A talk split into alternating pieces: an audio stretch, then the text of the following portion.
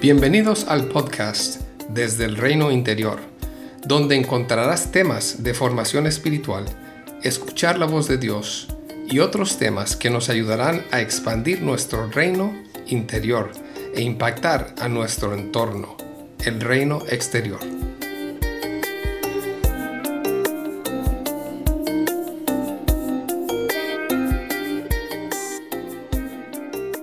Me imagino que muchos de nosotros estamos en el proceso de prepararnos para la Navidad. En medio de las circunstancias que vivimos es importante de formas frescas e intencionales conectarnos con el nacimiento de nuestro Salvador. Así que desde donde estés escuchando este podcast, pido a Dios por un tiempo especial con familia, con amigos, un tiempo de agradecimiento por la llegada de Jesús y un tiempo de cultivar la esperanza en lo que Él puede hacer en nosotros y a través de nosotros.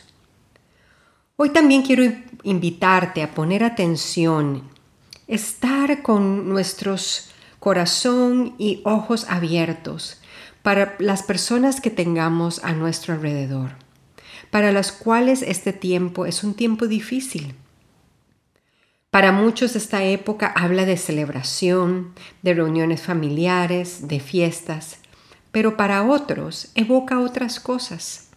Soledad, duelos por las pérdidas que han tenido este año, recuerdos difíciles que surgen en estos tiempos, limitaciones financieras y otras cosas. Así que que podamos practicar la generosidad y la creatividad para poder dar una palabra de ánimo a alguien, una llamada telefónica, un pequeño detalle, un pequeño regalo, una comida, un dulce de la época, una compra en el supermercado, entre otras cosas que se nos pueden ocurrir y de una forma especial poder expresar activamente amor, amistad, solidaridad. Bien, entremos en nuestro tema de hoy. Estuve orando por un tema de formación espiritual que también nos ayudara para esta época y por eso escogí estas dos formas de oración, el examen y la oración de recolección.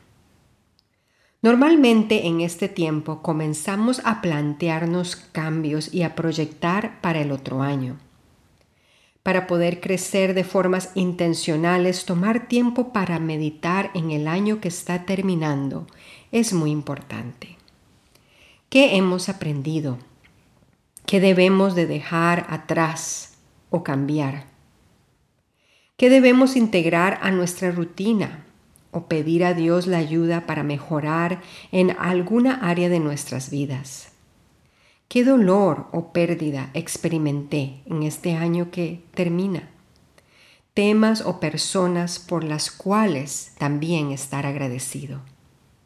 Iniciemos con el examen.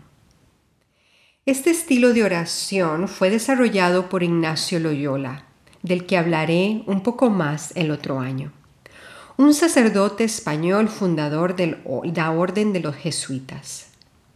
El examen nos anima a, en oración, repasar nuestro día para poder percibir el movimiento de Dios en nuestra vida y a nuestro alrededor.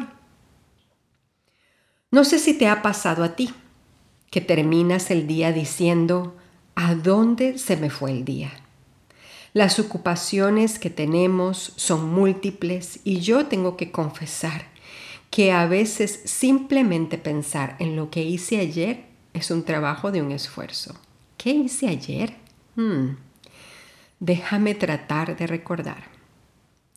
Entonces el examen, este tipo de oración, nos ayuda a desacelerar al final del día, a meditar de una manera más intencional tener una postura de atención y poder iniciar el día siguiente con la expectativa de ver a Dios moviéndose y ayudándonos. Es posible que puedas usar esta oración por un periodo de tiempo, donde el Espíritu Santo te está invitando a ganar más conciencia sobre tu interior. Por ejemplo, en un tiempo donde deseo entender por qué me siento como me siento, estar más atentos a nosotros mismos. Además, el examen puede ayudarnos a ver la actividad de Dios y los movimientos externos en nuestro, perdón, internos en nuestro interior. En un tiempo de crisis, en lugares donde no hemos percibido mucho a Dios, en momentos de más confusión o oscuridad. Es posible que el examen te ayude a notar la gracia y ayuda también a ver a Dios en la cotidianidad, en esas tareas que tenemos que repetir una y otra vez, pero poder notar su ayuda, su presencia, su aliento, su compañía. Les daré un par de ejemplos en el último podcast de este año. Yo considero importante también repasar con la ayuda del Espíritu Santo el año que está por terminar. Puedes hacer un examen repasando los eventos del año, las dificultades, los aprendizajes, los momentos especiales. Dependiendo de la etapa familiar en la que te encuentres, podrías hacerlo con tus hijos. Nosotros hacemos esto a finales de año, desde ya hace varios años. Cuando mis niñas estaban pequeñas, anotábamos cosas importantes para ella, para ellas.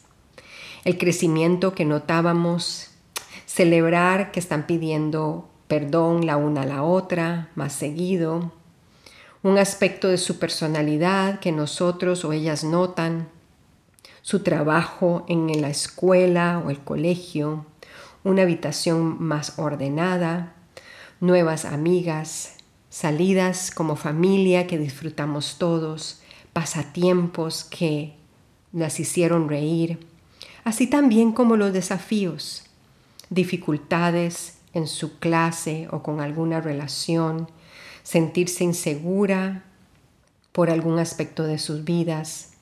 Nos ayuda a ir enseñando a nuestros hijos que la vida está hecha de momentos muy especiales y también momentos desafiantes, pero que toda la vida es un regalo en la que contamos con la compañía de Dios. Conforme iban creciendo, se volvía este tiempo más elaborado, reflexionando en áreas de sus vidas en las que desean crecer y en los tiempos que fueron difíciles. Reflexionar en su relación con Dios, como familia y con otros a su alrededor. Esa reflexión nos ayuda a escribir algunas metas también, deseos o oraciones que queremos presentar para el siguiente año, para el año nuevo. Por supuesto, dependiendo de la edad que tienen nuestros hijos, hay que hacer esto muy breve porque perderíamos rápidamente su atención. Pero conforme van creciendo, se convierte en una tradición que nos ayuda a conversar, a conocer más el uno al otro y poder también estar pendientes de cómo orar los unos por los otros. Así que es una idea para niños, jóvenes, adultos, para poder decirles, estamos en proceso. Todo no ha ido bien, pero todo no ha ido mal, siempre tratando de aprender y de crecer. Te ofreceré algunas preguntas para que puedas usarlo y adaptarlo en el siguiente podcast. Ahora vamos a la oración de recolección. Esta oración es una oración para recordarnos a nosotros mismos y además pedir ayuda a Dios que nos recuerde en dónde se encuentra nuestra identidad y en dónde no.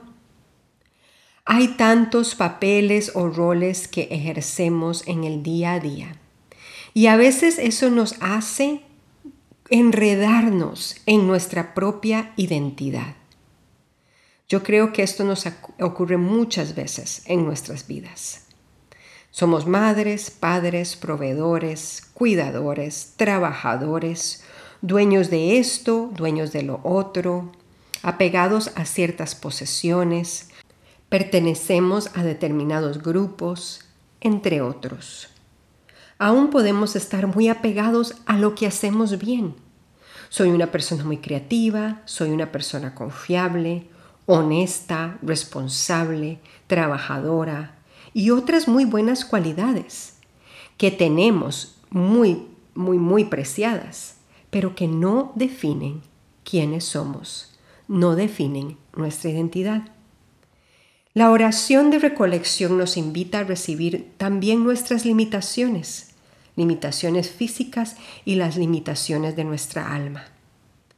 Recordar, como dice 2 de Corintios 12:9, te basta con mi gracia, pues mi poder se perfecciona en la debilidad. Por lo tanto, gustosamente haré más bien alarde de mis debilidades, para que permanezca sobre mí el poder de Cristo. Recuerdo cuando mi padre murió, esta oración fue parte esencial de mi duelo y de volver a España, dejando a mi madre y a mi hermano. Todos estábamos con dolor, con esa falta que hacen nuestros seres queridos, aprendiendo ahora a vivir y hacer las cosas sin Él. Yo como hija oré muchas veces esta oración de diferentes maneras y con diferentes temas, buscando profundizar la realidad de que aunque soy hija, soy hermana, no puedo sanar el corazón de mis seres queridos. Que aunque estoy a la distancia, el Señor está de maneras muy presentes con ellos. Que el sufrimiento no se puede evadir y así, de diferentes formas, esta oración fue una gran ayuda para recordar quién es Dios en medio de esta gran pérdida y quién soy yo, quién es mi madre y mi hermano y quién es Dios para ellos también. No se trata, por supuesto, de ser indiferentes.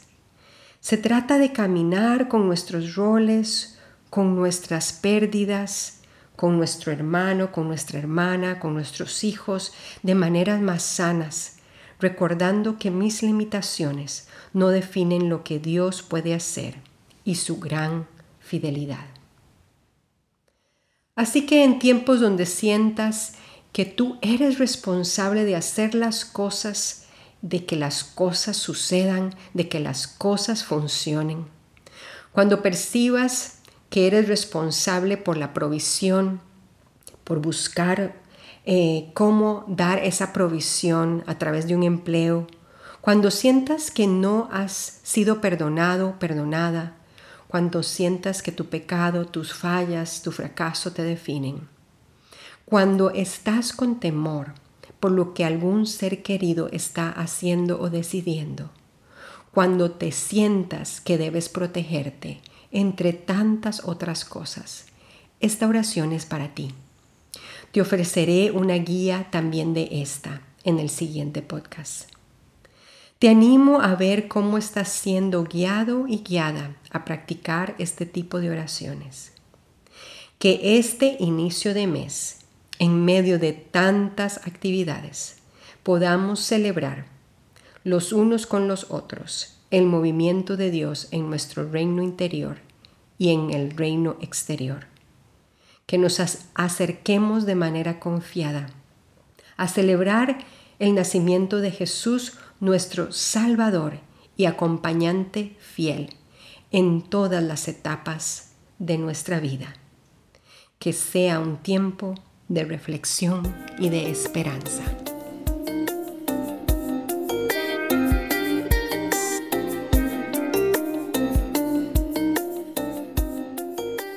Gracias por acompañarnos hoy. Si deseas más información sobre estos temas, visítanos en nuestra página web desde elreinointerior.com. Puedes encontrar este link en la descripción del podcast. Que Jesús siga expandiendo tu reino interior para un mayor impacto en el reino exterior.